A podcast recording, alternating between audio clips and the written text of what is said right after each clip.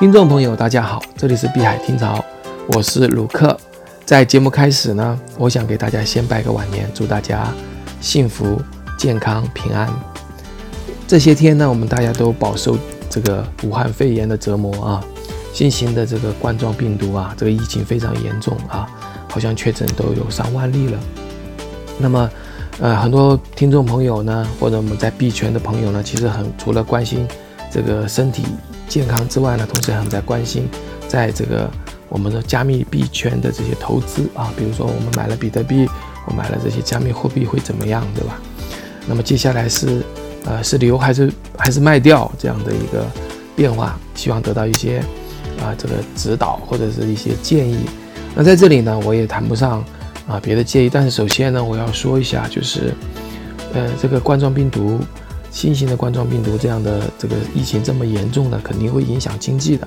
今天我们也看到了这个股票刚刚开盘啊，那个三千只股票直接在跌停板啊，所以呢，这个股市好像重挫了这个百分之六七啊，甚至到接接近八吧。那这样大的跌幅呢，说明大家对投资是非常谨慎的，对吧？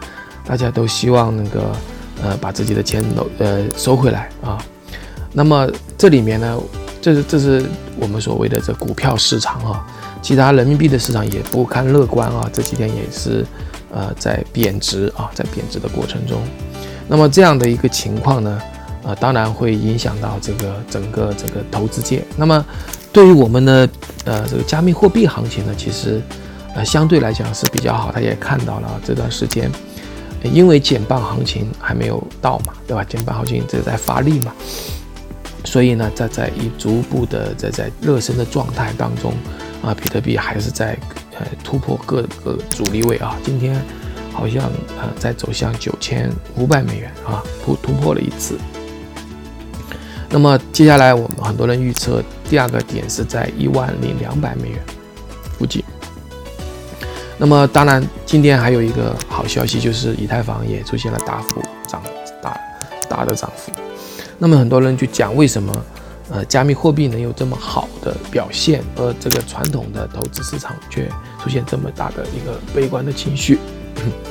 其实是这样啊，就是说，嗯，第一个呢，我们可可以看到这个传统行业的这个这个这几天呢，我们都是比较悲观的。第一个呢，我们知道这个有，我们知道在二零零三年的那个非典啊，大家如果还记得的话，在那段时间里面，其实。嗯，很多这个行业都已经废弃了，比如说餐饮业，对吧？都几乎没有人在外面吃饭。第二个就是旅游业，也没有人出去旅游。第三个就是房地产很萧条，因为卖房子的人都要在家里。所以在那个二零零三年的时候，在非典的时候呢，其实呃股票表现也非常差啊。那么当然我们说这个疫情这么严重，而且。全呃卫生呃 WHO 呢，这个全全球卫生组织呢，世界卫生组织呢，它也宣布啊，这个是一个全球呃公共卫生的一个紧急事件。这意味着什么呢？就是我们的呃这个国际的来往就会减少，那我们的出口的这个幅度就会降下来。为什么呢？因为你的检疫的比以前严格了啊，它要它要这个对这个消毒要进行非常的严格，因为现在这个病毒它不像。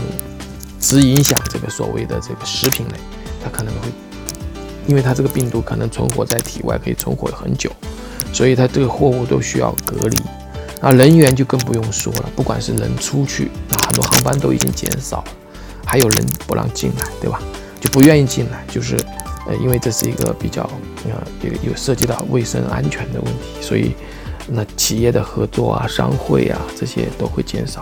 那么我们也还知道很多企业都要停工，对吧？因为很多企业是人人人人力密集的一个企业，那你现在把一些人，呃，招回来工作，那么有可能啊，就会传染。就嗯，我们知道这个病毒呢，它其实可以存在一种就是，啊，就是未感染者的传染，就是潜伏期的感染，他可能自己表现没有病，但是他会潜伏在他身上十几天，还带传染性。所以呢，这个是非常吓人，而且它传传染的这个这个率非常啊，比非典还要厉害啊。那这样的一个情况，当然所有的行业都会都会慢下来啊，这个节奏会慢下来。那有人估计这个 GDP 会减掉百分之一左右。那这样的话呢，当然会反映在我们的股市上。那股市大家其实大家都想把资金抽回来，知道吧？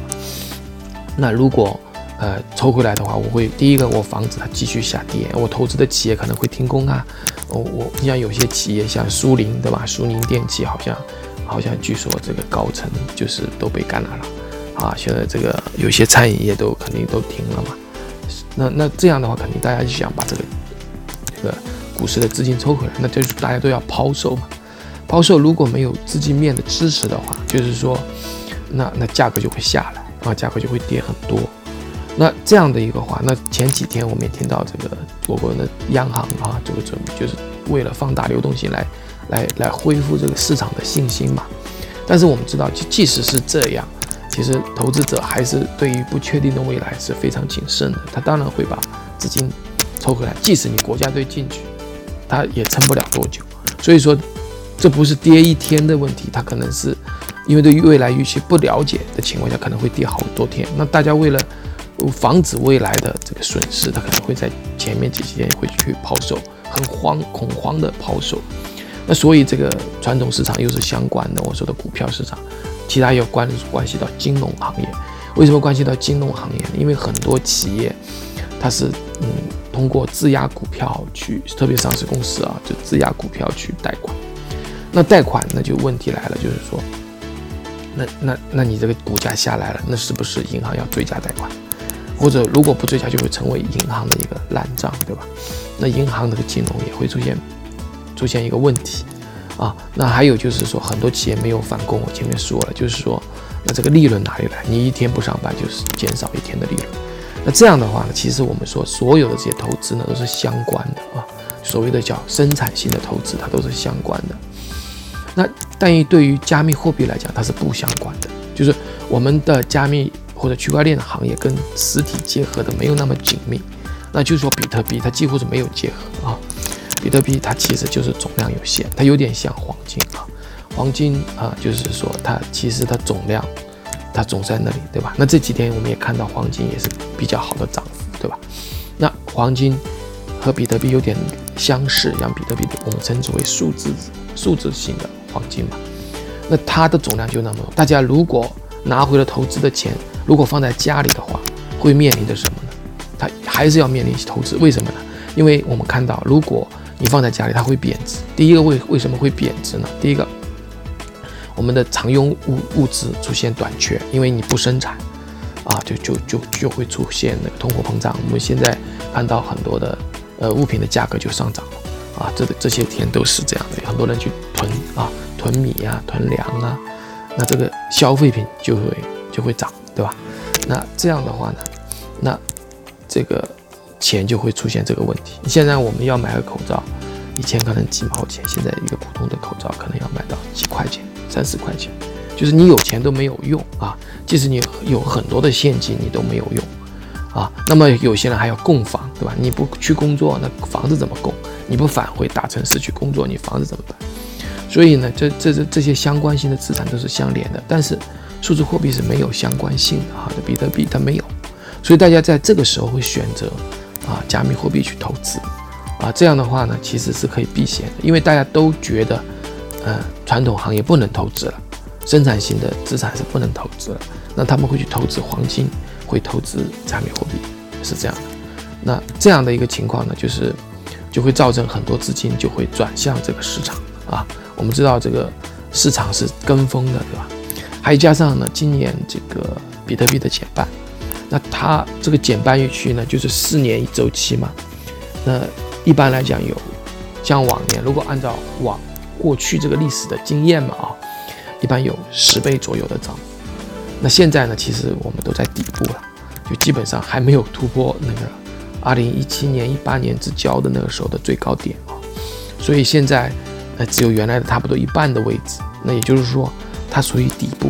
那在这个情况下，又面临着这个这样的一个我们叫呃四年减半的这个行情啊啊这个预期啊，也就是说它可能会怎么样？